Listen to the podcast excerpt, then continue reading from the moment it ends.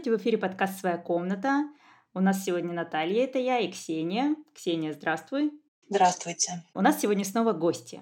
И сегодня мы будем говорить о странах. Мы будем говорить о Саудовской Аравии и о Ливане. Я хочу сразу сказать, что мы поддерживаем всех женщин, и всякие предъявы в расизме, в исламофобии, это все не к нам. Мы, как всегда, будем обсуждать систему, явления, не самих женщин. Мы просто будем болтать об опыте жизни женщины. Она как э, женщина с опытом жизни в этих странах, как наблюдательница и как участница событий, которые там были, которые она застала, будет о них рассказывать. Здравствуйте, наша героиня, пожалуйста, представьтесь. Как к вам обращаться? Здравствуйте, меня зовут Асмахан. Собственно, так можно ко мне обращаться. Очень приятно. Я, наверное, приведу краткую справку, потому что вдруг наш подкаст слушают мужчины, чтобы им было проще разобраться, о каких странах мы говорим. Про Саудовскую Аравию, в принципе, знают все. А Ливан – это государство на Ближнем Востоке, на берегу Средиземного моря, которое достаточно долгое время было процветающим государством с развитой промышленностью, с хорошим туризмом, но потом там началась гражданская война, которая длилась практически 25 лет. Погибло очень много людей, население бежало в другие страны. Сейчас в Ливане проживает порядка 7,5 тысяч человек, в том числе беженцы из Палестины и из Сирии. Это страна с самой высокой концентрацией беженцев на душу населения. Они приняли больше всего беженцев в мире.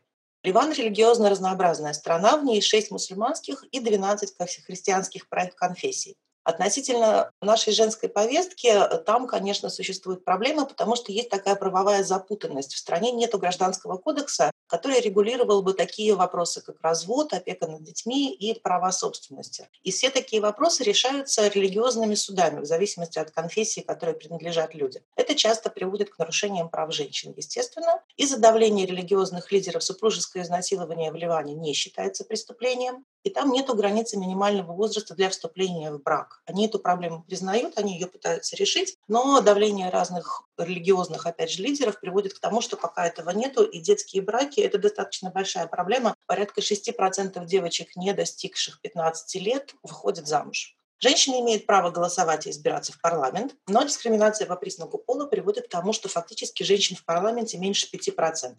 Они имеют право получать образование, имеют право работать, но ожидаемая норма, естественно, состоит по-прежнему в том, чтобы быть подчиненной, покорной и обслуживать семью и мужа.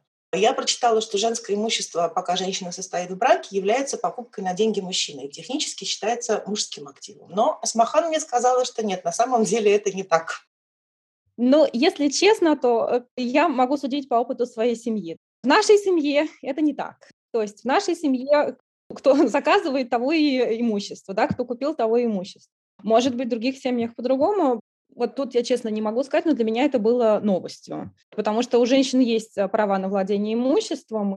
А когда оказалась вообще в Саудовской Аравии и в Ливане? Откуда ты столько всего про это знаешь? Ну, собственно, казалось я обычным путем для девушки из э, пост СССР. Я вышла замуж за ливанца. Ну и в Саудовской Аравии мы оказались тоже, как и все экспаты в Саудовской Аравии. Муж получил э, там работу, работа хорошая в Саудовской Аравии тогда была. Все из арабских стран стремились туда уехать, особенно молодые семьи, да, чтобы какой-то стартовый капитал заработать, потому что тогда в Саудовской Аравии не было вообще никаких налогов, был очень хороший соцпакет, то есть там страховка, а, оплачивали жилье, то есть просто стопроцентно оплачивали оплачивали бензин, у нас там были еще какие-то на еду, билеты туда-обратно в отпуск, то есть э, страховка там платинового класса. То есть практически получалось, что э, для молодой семьи, да, нам было тогда по 25-26 лет, там 27, может быть, мужу было. Это был вообще оптимальный вариант, чтобы там несколько лет прожить, заработать на жилье, как мы изначально планировали в Ливане, и туда уехать.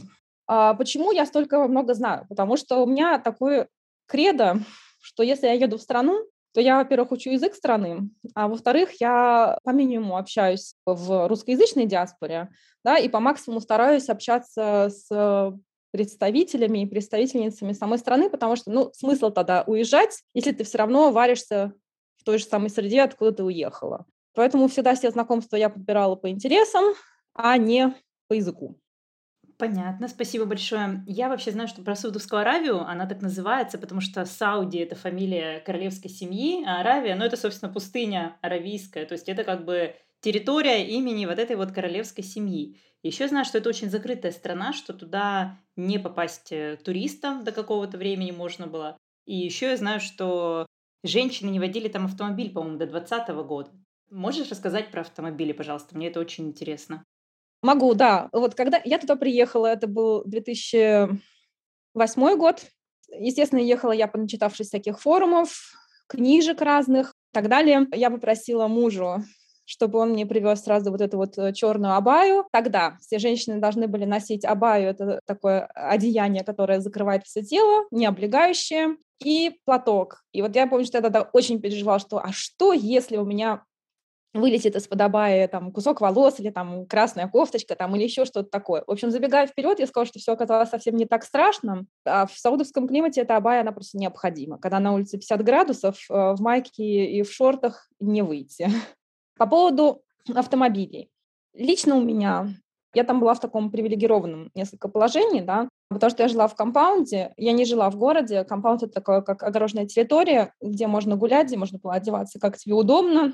Там есть бассейн, и там был автобус, который женщин развозил два раза в день по расписанию, по разным направлениям, то есть в торговый центр, там еще куда-то. Поэтому меня особо этот запрет на вождение не коснулся. Но абсолютно точно я знаю, что женщины, которые жили в городе, э, на квартирах, им было очень трудно, потому что любое просто вот действие, это надо было либо вызывать такси, а если с детьми это, соответственно, либо на какой-то компромисс идти, не таскать с собой автокресло, да, потому что как там водят, это ужасно. Это тоже достойно отдельного топика. Либо э, надо было ждать, когда муж приедет. То есть вот любое действие – это либо такси, либо ждать, пока муж приедет. Ну или там у кого-то, например, э, были водители, кто мог себе позволить. Э, то есть вообще какая-то парадоксальная ситуация, что взрослая женщина водить машину не может, но если ей куда-то надо выехать, это уже про Саудовых, да, я рассказываю, то ее мог вывести 12-летний сын, например. То есть 12-летний мальчик мог мать на машине вести, а мать 12-летнего мальчика на машине вести не могла. То есть он прямо за рулем мог быть? Да, он прямо за рулем. Это довольно частые такие были какие-то казусы. Вот у нас, например, рядом с тем компаундом, где мы жили, там была такая авария, в которой попал мальчик 12 лет, который там вез куда-то мать и сестер, и они там очень долго разбирались, кто там и как и за что будет платить, то что как 12-летний он вообще, ну, считается ребенок, да, неподсудный, э, слава богу, никто не пострадал. В то же время хочу сказать, что э, в пустыне, вот в бедуинских каких-то поселениях, клали они все на этот запрет, и женщины там э, ездили, потому что если ей надо, то она садилась и ездила, да, то есть такое тоже было, но в городе нет. А общественного транспорта там нет? Или, или женщинам туда нельзя? Общественного транспорта на тот момент, в нашем понимании, его не было. То есть там были какие-то автобусы, да, но они были, во-первых, без кондиционеров, во-вторых, там в основном ездили всякие, э, ну, совсем бедные люди, которые себе не могли позволить машину, поэтому как бы женщины в них, в общем, не ездили. То есть для женщин это такси, муж, все. Или водитель, да, то есть другого варианта тогда не было. Очень интересно. В Саудовской Аравии тоже, как в других арабских странах, местное население это все какие-то потомственные потомки кого-то суперважного, а работают приезжие. Или такого нет? Или все работают? Сколько денег в стране? Какое там есть расслоение общества? Насколько благополучно люди живут? Есть ли вот крепкий средний класс? В Саудовской Аравии катастрофическое расслоение общества. То есть там не так, как э, в Эмиратах, что там, ну, я не знаю, 4 миллиона коренного населения, и всем хватает нефти. Нет. В Саудовской Аравии есть люди очень богатые. То есть, например, вот рядом с нашим компаундом там э, был дворец принца. Этот дворец был точная копия Альгамбры для того, чтобы представить, да, какие деньги туда были ввалены. И были люди, которые жили в очень бедных районах очень мало себе могли чего позволить. Поэтому нет, такого нету, что прямо у всех там золотые унитазы. Нет, саудовцы живут по-разному. Связи решают все, там связи решают все, то есть если у тебя есть связи, то все, у тебя есть работа, у тебя есть выход туда, доступ, доступ вообще везде, вот, то есть это, а, да, арабский мир, у них там на эту тему даже мультик есть такой жизненный. По поводу работы. Чиновники там очень хорошо зарабатывают, у них очень хороший, тогда был, сейчас я не знаю как, но, наверное, тоже, тогда был очень хороший рабочий график, то есть они там работали до 12, потом там перерыв был, потом еще там пару часов работали, у них всегда были очень хорошие пенсии. По поводу остальных саудовцев, ну, кто как. У кого-то свой бизнес, у кого-то там больше, у кого-то меньше, кто-то там наемный работник, там врачи всякие, то есть все как и везде. Такого, что все поголовно богаты, этого нету. А в Ливане? В Ливане среднего класса, в принципе, нет. То есть весь средний класс ливанский, он за границей живет. Там есть либо очень богатые люди, либо очень бедные, там какая-то вот стремящаяся к нулю вообще прослойка, вот хорошо живут врачи-инженеры, вот они там сейчас есть, но они тоже вот последние два года когда начался вот этот кризис экономический последний. То есть он там постоянно, но последние два года совсем плохо. И они все просто пачками начали уезжать. Обычно направление, куда уезжают люди, это залив. Это Саудовская Аравия, Эмираты, э, Катар, э, Кувейт и так далее. Потом уже Европа потому что все-таки в арабских странах проще. Ты сейчас там среднего класса просто исчезающе мало, и денег у них тоже мало, потому что э, там вся экономика была завязана, естественно, на доллар, доллар вырос, вот чтобы не соврать, ну, наверное, раз в 20 как минимум, то есть последний раз, когда мы обсуждали, поэтому там все очень плохо.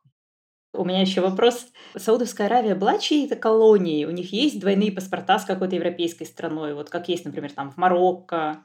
Нет, нету. Двойных паспортов нету. То есть кто-то европеизировал, нес туда свою культуру? Или у них как бы такое прям вот закрытое общество и не примешано ничего? Нет, у них ничего не примешано, у них вот эта своя культура была, и на самом деле очень интересная. И культура аравийская, она совсем другая, чем э, культура вот этой империи саудов закрепощение женщины и общества, оно где-то началось в годах вот 20-х. До этого там люди жили совершенно по-другому. Я видела в музеях и одежду, и фотографии видела. То есть там ну, было совсем все по-другому. То есть не могу сказать, что там была свобода и рай для женщины, но было гораздо больше свободы, чем, например, в 50-х, 60-х там годах и так далее. А в чем выражается закрепощение женщины? Не только же в покрытости, да, что они должны вот обязательно носить абаю, закрывать э, фигуру, закрывать лицо, или лицо можно не закрывать? В больших городах, да, лицо можно, в принципе, не закрывать было, но это все зависит от семьи. То есть от традиций семьи, это зависит все от региона, где живут. Я жила, в принципе, в столице, и это такой один из консервативных регионов был тогда, да, сейчас все совсем по-другому. И тогда было очень много саудовок с покрытыми лицами. Сейчас не знаю, как, опять же, не могу сказать. Мы уже говорили про ограничение свободы передвижения, да, то есть женщина, она сидит дома, если у нее нет водителя, мужа там или денег на такси. Тогда, когда я там начала жить, все было в порядке. То есть у них были э, построены уже университеты большие, они все были чисто вот для женщин, да, ну, женские, я имею в виду, женские университеты, все это было, женские какие-то клубы там, женские гостиницы была женская в Рияде, думаю, не одна была, по всей Саудовской Аравии были, женские бассейны, там э, в моллах были только женские этажи, то есть, например, ну, я не знаю, там третий этаж э, молла Кинга там есть такой, ну, он был очень популярный, сейчас не знаю, может быть, там что-то новое построили, вот, но на третий этаж допускались только женщины, там можно было снять эту абаю, э, свое лицо открыть, вот, ну, кто закрывает, да, по поводу работы. Женщины работали и в банках, и в больницах, и везде. То есть я не видела такого, чтобы где-то не было работающих женщин. Но вот, например, интересно, что отделение банка, где работали только женщины, оно было открыто только для женщин. То есть это было чисто вот женское. Там работают одни женщины, и приходить за услугами туда могут только женщины. Потом уже где-то вот году к 2013, наверное, стали появляться женщины, которые работали как продавцы и продавщицы да, в супермаркетах, э, на кассах. И было так очень интересно, что касса, на которой работала женщина, называлась семейная касса, и одинокий мужчина не имел права идти со своими покупками в эту семейную кассу. То есть либо только женщине только женщина, либо только семейные. Потом из того, что сейчас вспомнила, были семейные отделения в ресторанах. То есть семейное отделение тоже только женщины, либо только семья. Мужчинам туда вход был запрещен. А доступ к здравоохранению у женщин есть? Вот опять же, да, я могу говорить со своей позиции, с привилегированной позиции. Э, женщины, которая жила в столице, и у которой была страховка платинового класса. То есть у меня был да. Я не знаю, как живут женщины в маленьких городах, я не знаю, э, как живут женщины в деревне, то есть на этот счет я ничего не могу сказать. Больницы в Саудовской Аравии, они такие, как э, отели пятизвездочные, то есть там все в мраморе, там, конечно, потрясающее качество обслуживания, потрясающие вот эти все палаты, да, у меня всегда были одноместные палаты, все было просто упаковано по полной, то есть после этого меня немецкие госпитали немножко разочаровали, да, как здесь все очень э, с такими базовыми настройками. Потому что интересно, что э, в Саудовской Аравии, не знаю, почему так сложилось исторически, там большинство медсестер — это филиппинки. Не могу сказать, почему. Ну, наверное, потому что, ну, насколько мне известно, что филиппинки вообще славятся тем, что они очень хорошие медсестры. Вероятно, поэтому. Не знаю, не могу ничего сказать. Да, у меня был, кстати, гинеколог, настоящий саудовец. мужчина такой я к нему пошла по рекомендации, вот когда у меня был первый ребенок, да, первая беременность. Он прямо был саудовец-саудовец, то есть вот как на картинках. Он носил этот красный платок с вот этим черным обручем, но при этом он был вообще совершенно потрясающий врач. Ничего не могу плохого сказать. То есть э, все вот от самых осмотров до самого вот этого, ну, он мне делал операцию, да, до самой операции, сопровождения постоперации, это просто было топ-топ, и вот э, как бы такого сочувствия, такой эмпатии я не видела больше ни от одного врача.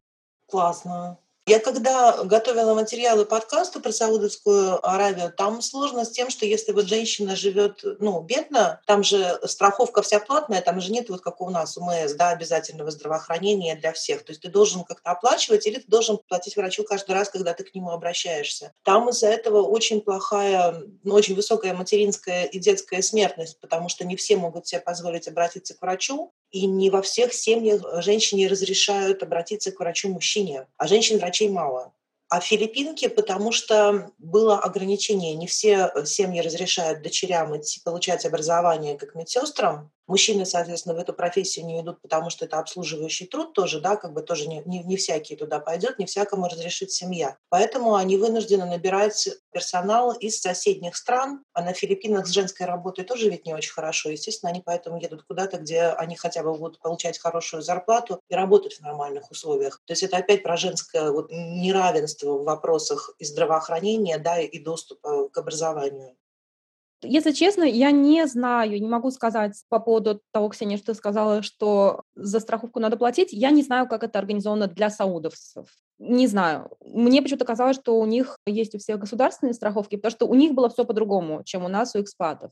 У экспатов это все регулируется контактом с работодателем, потому что без медицинской страховки тебя просто не привезут туда. А в медицинскую страховку всегда включена и семья и так далее. Поэтому все женщины, жены экспатов, да, вне зависимости от того, э, там, топ менеджер у тебя муж или там, ну, я не знаю, какой-нибудь там технический там работник, все равно у них всех есть э, страховки. То есть у кого-то классом выше, у кого-то классом ниже, но то, что э, женщине не попасть к врачу, потому что у нее нет страховки, экспат, э, по крайней мере, от этого избавлена. Как у саудовцев, я не знаю. Вот я не могу сказать.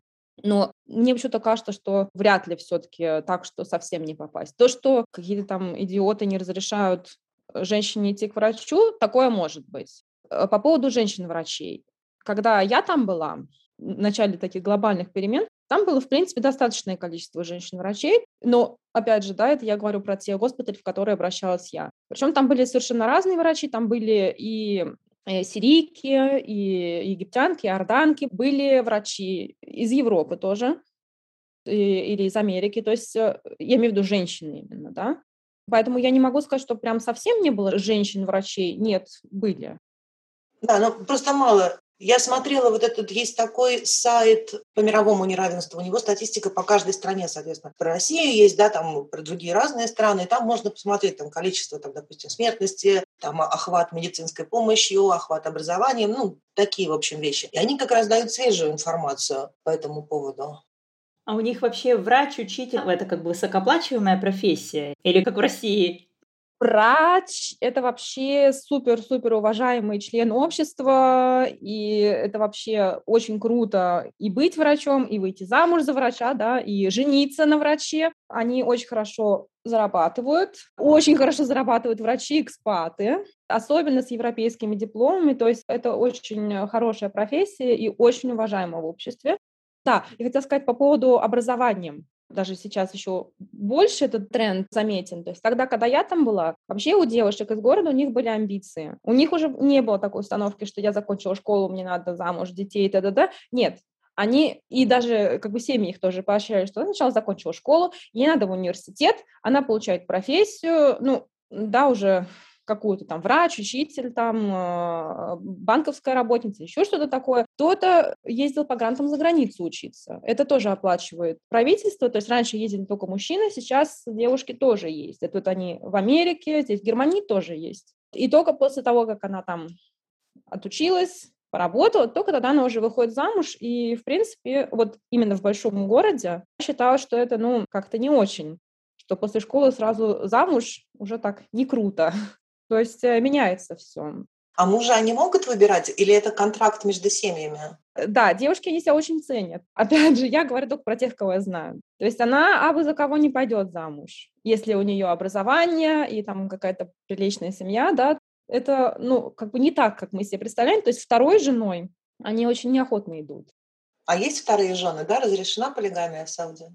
В Саудовской Аравии разрешена полигамия, но вот знаете, у меня муж, он работал в фирме, где было много саудовцев, и у него там не было ни одного, ни одного саудовца, у кого было бы две жены, да, или там же три, но зато был один э, какой-то там топ-менеджер из Эмиратов, вот у него было три. Но у саудовцев, вот у наших знакомых, у нас не было ни одного с двумя женами. Это не говорит совершенно о том, что их нету, но э, как бы это были молодые люди, да, и они все э, как-то не очень к этому относились, сказали, что вот типа Получается, что образованная молодая вот, да, прослойка, скажем так, общества, да, они э, как бы стараются этого не делать. Да, это более в традиционных да. таких местах, да. да, в каких-то других городах, там, с другим классом образования. Или, может быть, э, в более бедных слоях. Угу. Потом у жены, у нее есть как бы право с мужем на этот второй брак э, мужа не согласиться, она может просто с ним развестись. То есть это, в принципе, тоже возможно в зависимости от. И не все семьи, которые свою девочку туда замуж выдали, не все семьи согласятся на то, чтобы он вторую жену туда привел. То есть это тоже не так просто, да, организовать, не то, что там взял, женился. По поводу браков. У них очень часто получаются браки между кузинами, кузенами. Как бы, опять же, да, что мы отдаем девочку в известную нам семью, да, то есть известно, что вот мы там отца, мать знаем, да, вот. Э, так знакомятся. Бывают какие-то договорные браки, ну вот, может быть, тоже бывают, я не знаю. Не могу сказать, потому что я на эту тему с саудовцами не очень общалась.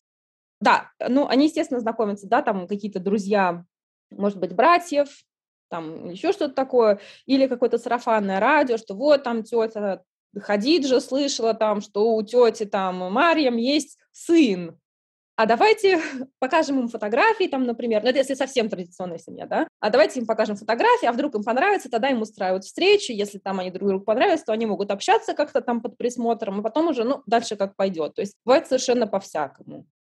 То есть всегда под присмотром. А они не могут, допустим, в кафе вместе там познакомиться или там, я не знаю, девушка гуляет по городу, и там кто-то на нее... По городу там не гуляют, потому что там да, в основном значит, большую часть года там очень жарко, но есть такой очень интересный способ знакомства. Там э, в Рияде есть такая улица, такая центральная авеню, где совершают променад на машинах. То есть там девушка едет например, со своим шофером, или там даже машина полная девушек, а параллельно едет машина полная мальчиков. И вот они там раньше, да, когда не было всех этих средств связи, как сейчас, кидали друг другу записочки с номерами. Было такое. Я по этой улице ездила после работы.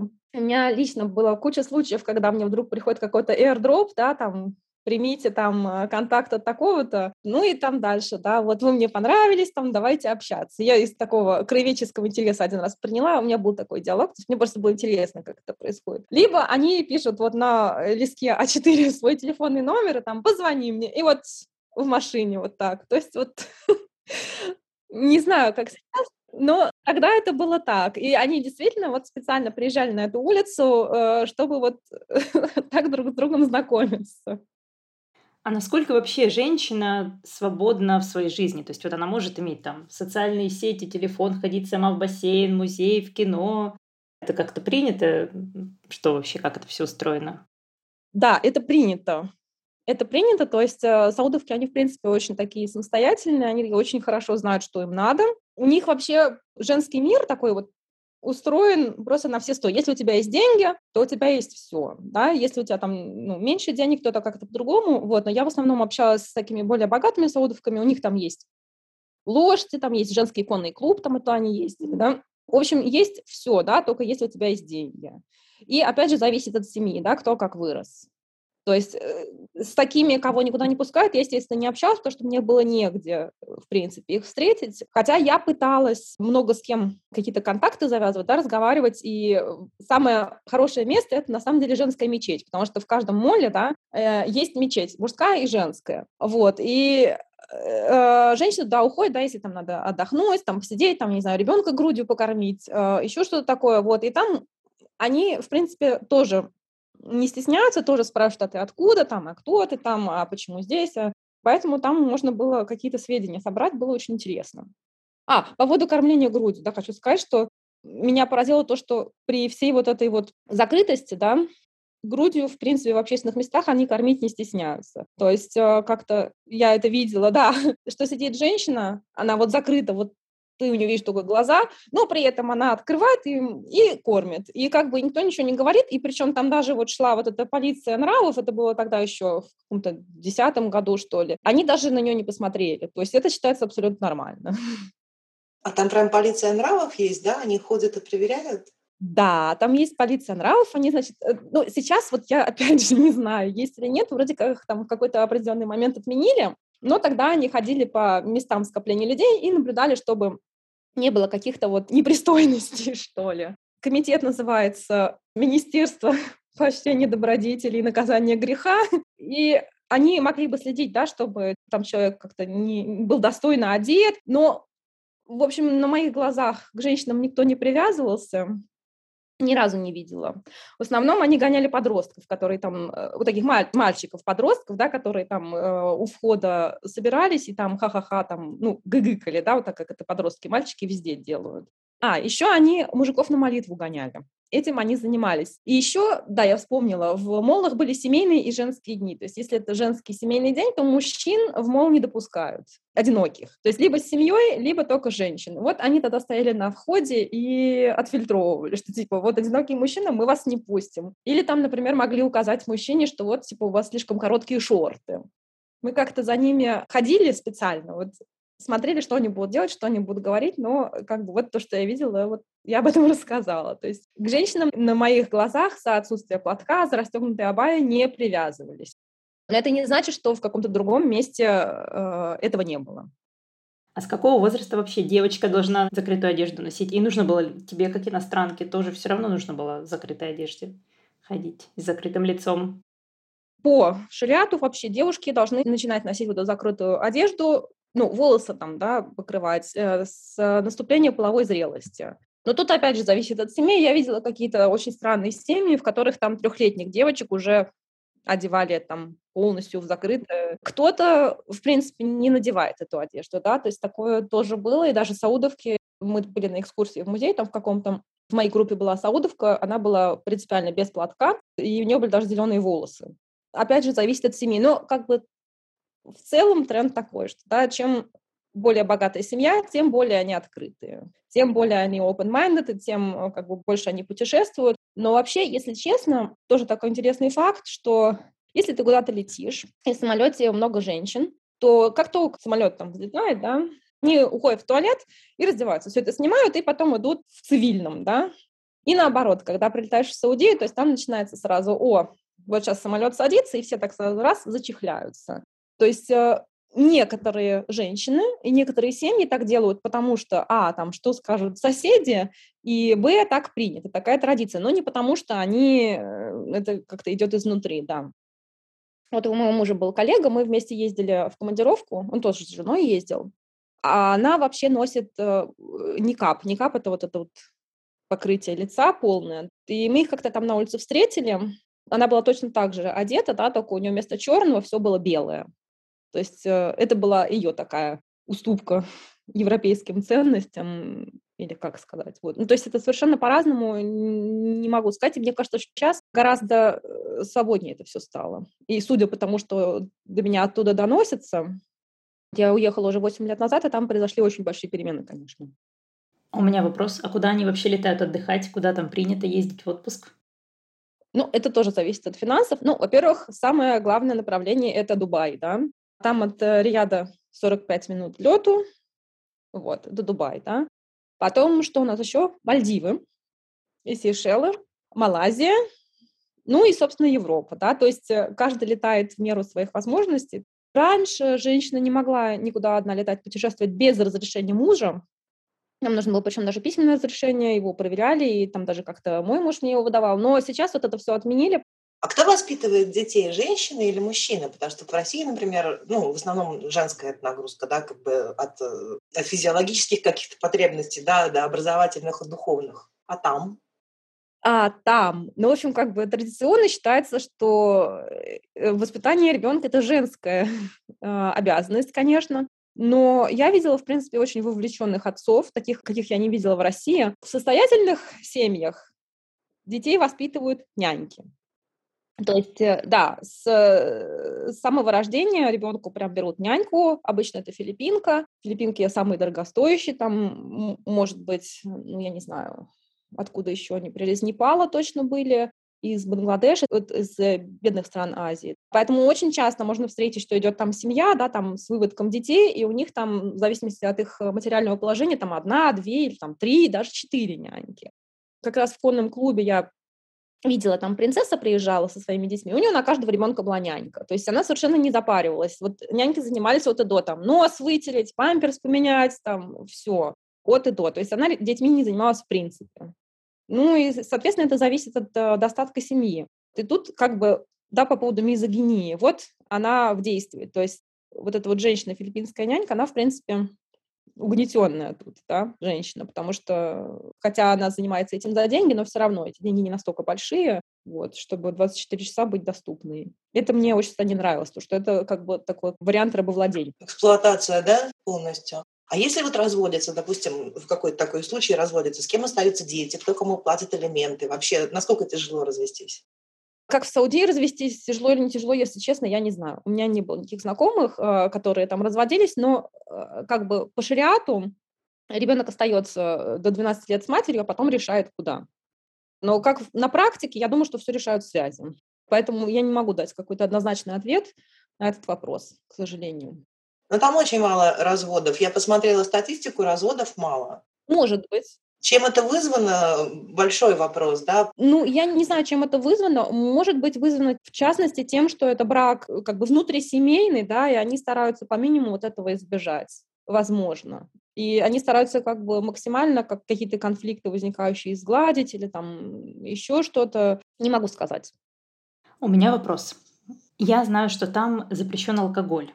Ну, во всяком случае, был какое-то время назад. И у меня, в принципе, вопрос, насколько вообще вот страна религиозная, но насколько там люди соблюдающие. То есть они как русские, типа вот э, крестики, трусы, или они действительно прям вот религиозные? Я не могу сказать, как изнутри, насколько они соблюдающие, но то, что мечети полные, то, что они все пять раз в день на молитву, это да, метка постоянно полная, то есть если э, как бы по внешним признакам судить, то да, они соблюдающие. В то же самое время соблюдающий человек, в принципе, может и пить тоже.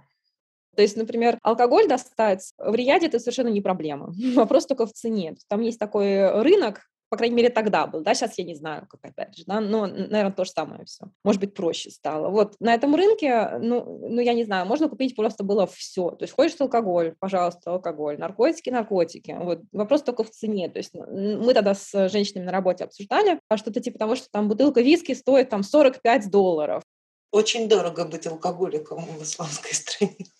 Э, да, да, но то, что там кто хочет, тот всегда найдет, да. Да, это правда. Получается, что это такой, да, как бы еще не просто патриархат, но еще и капитализм такой очень суровый. Если у тебя есть деньги, ты фактически можешь выбирать, как тебе жить. Если у тебя денег нету, то ты очень сильно задавлен внешними условиями. Именно так, именно так и есть, да. Чем больше у тебя денег, тем больше тебе позволено. Или, например, экспаты, я не знаю, вот там тоже в некоторых компаундах там и вечеринки с алкоголем, и вечеринки с женщинами тоже все есть. Просто как бы вопрос э, в том, насколько оно скрыто. Проституция там тоже есть. У нас, кстати, был случай, я не знаю, насколько саудовки вовлечены в проституцию, потому что я не могу сказать, кто это был, но такое тоже может быть. Мой муж, вот он был в моле один, и к нему подошла женщина, он дала записку. И там номер и имя, то есть это такой вид проституции. Не знаю, кто она была, саудовка, не саудовка, потому что там не разберешь. Поэтому, да, если у тебя есть деньги, то тебе можно практически все. А если у тебя есть деньги и ты принц, то тебе можно вообще совсем все. И да, кстати, хочу сказать, что вот э, некоторым женщинам э, тоже позволено гораздо больше. То есть я наблюдала такого рода флирт между Саудовкой и ее подчиненным, который я в Европе на улицах очень редко вижу, скажем так. А там, получается, не выбирают правительство или как это устроено, как они относятся к власти. То есть у них, получается, это ну не то, что несменяемая власть, но это династическая власть. Что люди говорят про короля и принца?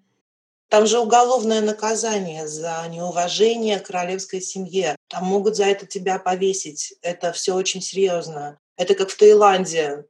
Да, у них король. Вот я не могу сказать, что люди говорят по поводу короля и принца, потому что они ничего не говорят, а что они себя думают, это все очень опасно. Повесить нет, но в тюрьму могут посадить. И там на самом деле э, был какой-то случай, я читала, да, это был форум женщин русскоязычных, которые там живут, и муж девушки попал в такую ситуацию, что на него кто-то донес, что он как-то неуважительно рассказывал там про короля или там еще что-то такое, и его посадили. Причем он этого не делал. Это был такой ложный донос, то, что там его место кто-то хотел занять, и сказали еще, что он богохульствовал тоже. Хотя он сам соблюдающий мусульманин, и все. То есть он такого сделать не мог. Но она его потом как-то вытащила, то есть они нашли какие-то связи, но, в общем, такое, в принципе, может быть, то есть тебя могут посадить за это. Поэтому люди, естественно, это не обсуждают с э, какими-то совершенно левыми тетками, поэтому я об этом не знаю. А много ли там мигрантов из России? Это хороший вопрос. Я уже Ксении вначале говорила, что у меня такой принцип, я никогда не общаюсь по языковому признаку. Поэтому я точно знаю, что там есть некогда достаточно большое количество русскоязычных жен из бывших стран СССР. У них там есть свои комьюнити, свои группы, но я никогда э, в них не вступала, потому что просто мне, ну, как бы, зачем я буду это делать. Если я переехала в Саудовскую Аравию, я буду общаться в том же самом кругу, русскоязычном, теми же самыми проблемами, в которых я уехала. Мне это, в принципе, не интересно. Если там кто-то попадался, кто мне интересна была, то я могла бы общаться. Поэтому какое количество, я не знаю. Но некоторое количество есть, да. А другие конфессии там можно практиковать, вот там христианство, да, какие-то течения, или нельзя, или строго шариат? Я не могу сказать, как сейчас, тогда там были только мечети. Но, например, на территории каких-то посольств были там церкви. Например, вот я абсолютно точно могу сказать, у меня был знакомый киприот, который, кстати, в Саудии скрывал украденных от бывшей жены детей. Он был такой весь прям религиозно-религиозный, и он ходил в церковь, по-моему, в британское посольство, о чем с гордостью мне заявлял. Он скрывал, получается, что Саудия его не выдавала просто, да? Но там совершенно жуткая история. В общем, я о том, что он этих детей украл, узнала уже через несколько лет после того, как я уехала из Саудии. Я даже связалась с его женой, я ее нашла. В общем, я случайно обнаружила, что эти дети украдены. И у него тоже какие-то там нереальные связи. Поэтому его не выдавали. Хотя она даже выиграла суд, э, даже саудовский, да, чтобы ей детей обратно отдали. Она этот суд выиграла, она даже туда приехала. Ну, я могу, в принципе, эту историю тоже рассказать. Я работала там в школе, и эти дети были мои ученики. И уже когда я как-то уехала из Саудовской Аравии, да, через пару лет, мне просто стало интересно, потому что эта девочка еще ходила ко мне на частные уроки. И она мне все время говорила, что, ой, э, мисс, э, вы так похожи на мою маму, я так скучала по своей маме, я думала, что они просто разведены. И тут, значит, я решила посмотреть. Ну, мне просто интересно стало, да, как поживает моя бывшая ученица. Вот как-то мне в голову стукнуло. И я полезла ее в Фейсбуке, набрала, и тут бац, мне страница выпала, что такие-то вот дети похищены отцом, в базе данных Интерпола, там их разыскивает полиция, да, посольство их страны, мама из Восточной Европы. И уже несколько лет, то есть лет, наверное, восемь. Я связалась э, и с посольством их страны, сказала, что я знаю, где эти дети. И у меня еще была э, коллега, которая со мной там вместе работала училкой, я ей написала, я ей говорю, есть вот э, это, и эта девочка, этот мальчик, есть ли они еще в школе? Она говорит, да, они были там у меня сегодня на уроке. И я потом эту мать нашла, ну, как бы ни к чему это не перевело, какие-то сведения о детях передала, там какие-то более новые фотографии, видео переслала, потому что, ну, у нас там был спектакль, и эти дети там участвовали. Я просто ей эти видео переслала. В общем, чем закончилось, не знаю, но, э, судя по всему, так она с ними не, не воссоединилась, уже прошло на лет 12. Такие истории тоже есть. Печально. Окей, у нас остался вопрос, естественно, про контрацепцию и про бьюти-практики в Саудовской Аравии. Про контрацепцию. Вообще, в принципе, вот эта сфера деторождения, она там очень такая активная, да, потому что, естественно, ну, как бы все равно семья по исламу — это мама, папа, дети. Детей чем больше, тем лучше. Дети — это все благословение. По большинству, да, семьи имеют возможность содержать больше, чем двух-трех детей, поэтому там э, нередко семьи со многим количеством детей, тем более, что у матери э, есть помощница, да, кто побогаче, у того есть няньки, кухарки, водители и так далее. То есть, в принципе, там много многодетных семей. Потом, опять же, там, как сказать, все очень хотят сына, да. Поэтому нередко встретить можно какую-нибудь семью, там, где идут пять девочек и последний мальчик. Саудовки очень любят рожать кесаревым. Никто не хочет париться, поэтому это как бы такой стандартный набор, что кесарево. Я говорила со своим врачом, говорю, а вот, ну, просто так ради интереса, говорю, а сколько э, самое большое количество кесаревых, которые вы делали? Он мне сказал пять. После пятого я обычно говорю так, все, хватит. И тогда они делают, ну, я не знаю, каждый по-своему, да, кто там как предохраняется, в основном, конечно, перевязывают трубы. Вообще, в принципе, процесс обсуждения, да, это, там нет никаких табу тем, ничего. Они спокойно про всю физиологию между собой, женщины и мужчины, обсуждают то, что это как бы нормальная часть жизни. Вот это я заметила, то есть даже, например, в семье, да, ну, естественно, что ты не будешь это обсуждать с каким-то незнакомым мужиком, но в семье э, тема вот э, менструации, тема беременности, зачатия, родов – это абсолютно нормальная тема, и э, как бы все ее обсуждают. И, кстати, в этом я вижу плюс, потому что мужчины гораздо более бережно относятся к женщинам. Это есть. То есть они не говорят, что вот, типа, а что, типа, ты родила, ну, подумаешь. Нет, такого нет. Наоборот, это мне нравится. То есть они не считают, что это, да, как в туалет сходить ребенка родить. Потому что в основном, да, мужчины, они на родах находятся, будь это операция это кесарева или роды, и, по крайней мере, в, да, в моей больнице, да, там везде были мужики, то есть они все время с женщинами находились и в послеродовом периоде, и с детьми телетешкались, и вот куда младенцев всех сносят, я не знаю, как эта комната называется, там постоянно были мужики, то есть это не чисто женская тема. По поводу контрацепции. Никакого табу нет. То есть, что надо, пошел к врачу, сказал, там вот выписали, то есть все есть. Очень развито эко, оплачивается все государством, никаких нету ограничений. Препятствий. Угу. Да, никаких препятствий. По поводу бьюти-практик.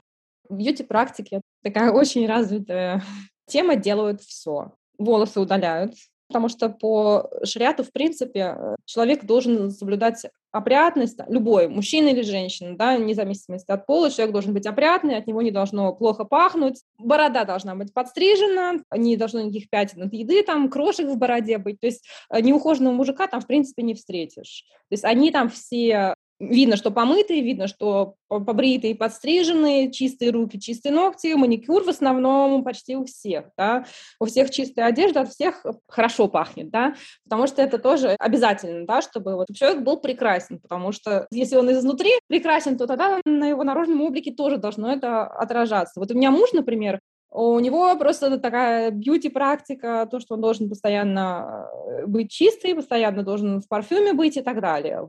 У женщин то же самое.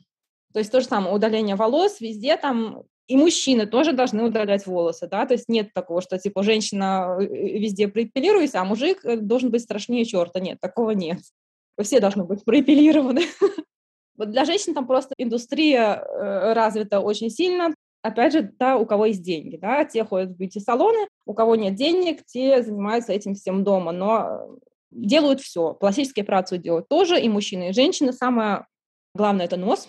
Не знаю, почему им их носы не нравятся. Вообще, я считаю, что саудовские женщины одни из самых красивых в мире, то есть я много видела, да, и в мечетях, и везде, я просто обалдевала, какие они красивые. Но вот у них у всех почему-то им всем надо сделать нос. Ну, не знаю. И мужчинам тоже. Такое тоже есть.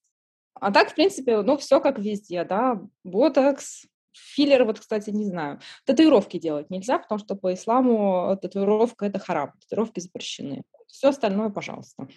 Но я, кстати, хочу сказать, что вот женщина в черной абае с закрытым лицом, ну, у которой вот здесь вот такие красивые глаза, видно, она гораздо, вот даже на мой женский взгляд, она гораздо больше э, к себе притягивает взгляды и вообще все, чем женщина, которая полностью раздета. Да, но ведь смотри, смысл же прикрытия в том, чтобы женщина не возбуждала никакого сексуального желания. При этом ты сама говоришь, да, что женщина в абае... А она возбуждает еще больше. Да, то есть это опять такая ловушка патриархальная. Получается, мы наденем на тебя абаю, чтобы ты была прикрыта, но при этом мы знаем, что эта абая вызовет к тебе гораздо больше интереса, чем если бы ты шла в обычной там в джинсовой футболке.